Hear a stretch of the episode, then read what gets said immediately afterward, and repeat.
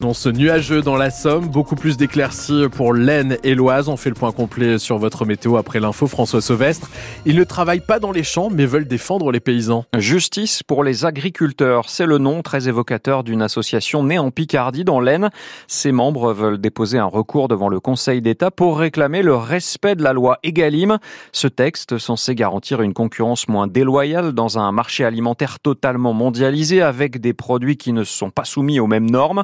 En pleine crise agricole et en plein salon à Paris, Charles Culioli espère euh, faire entendre cette voix.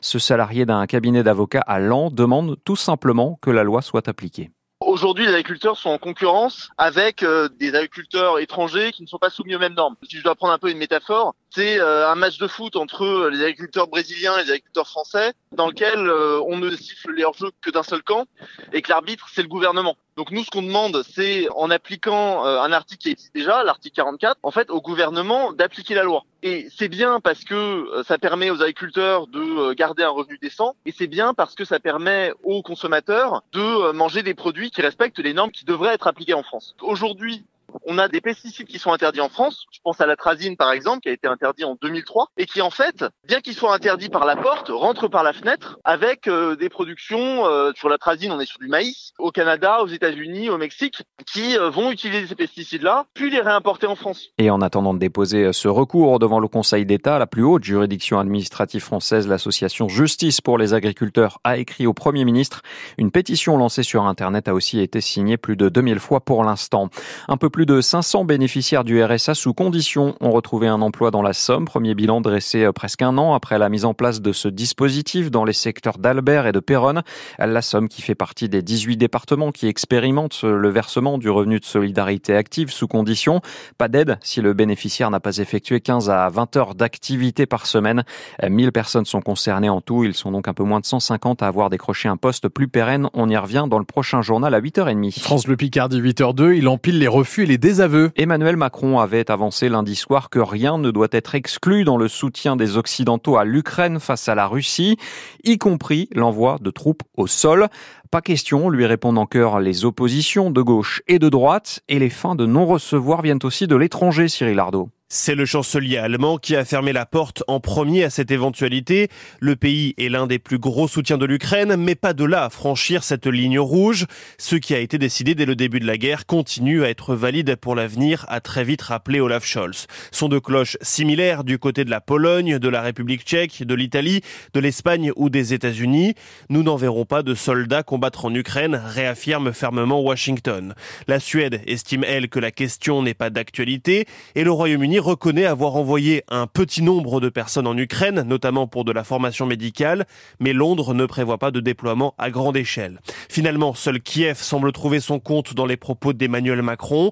C'est un bon signe, estime le conseiller de la présidence ukrainienne. Pas franchement rassurant à cinq mois des Jeux Olympiques de Paris.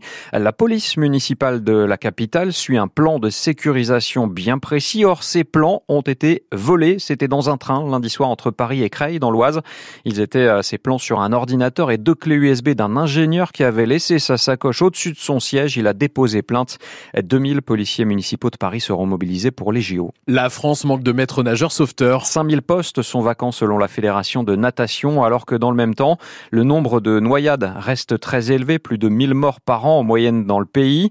Autant dire que les candidats à une formation de sauvetage sont très attendus. Une session a justement lieu en ce moment pendant les vacances à la piscine du Nautilus. Damien, reportage de Florent Vautier. On va passer au cas euh, de la victime qui est inconsciente. Ce n'est pas dans l'eau mais dans une salle de la piscine que l'on retrouve la dizaine de participants à la formation, 35 heures en 4 jours avec le passage de l'examen vendredi.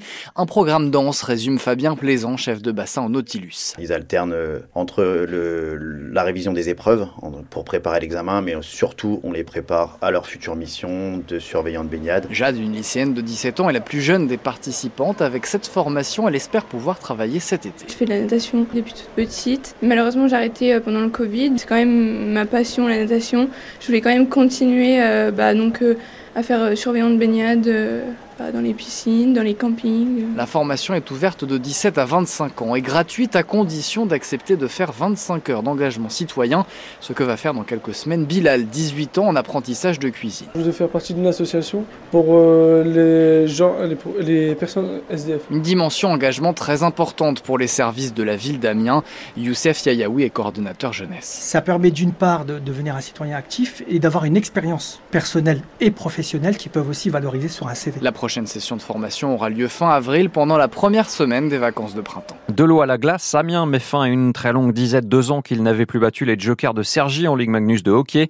Les Gothiques se sont imposés hier soir 2 buts 1 et ça tombe bien, ça leur permet de garder leur cinquième place avant le dernier match de saison régulière. Ça sera vendredi à Marseille et avant le début des playoffs le 8 mars prochain.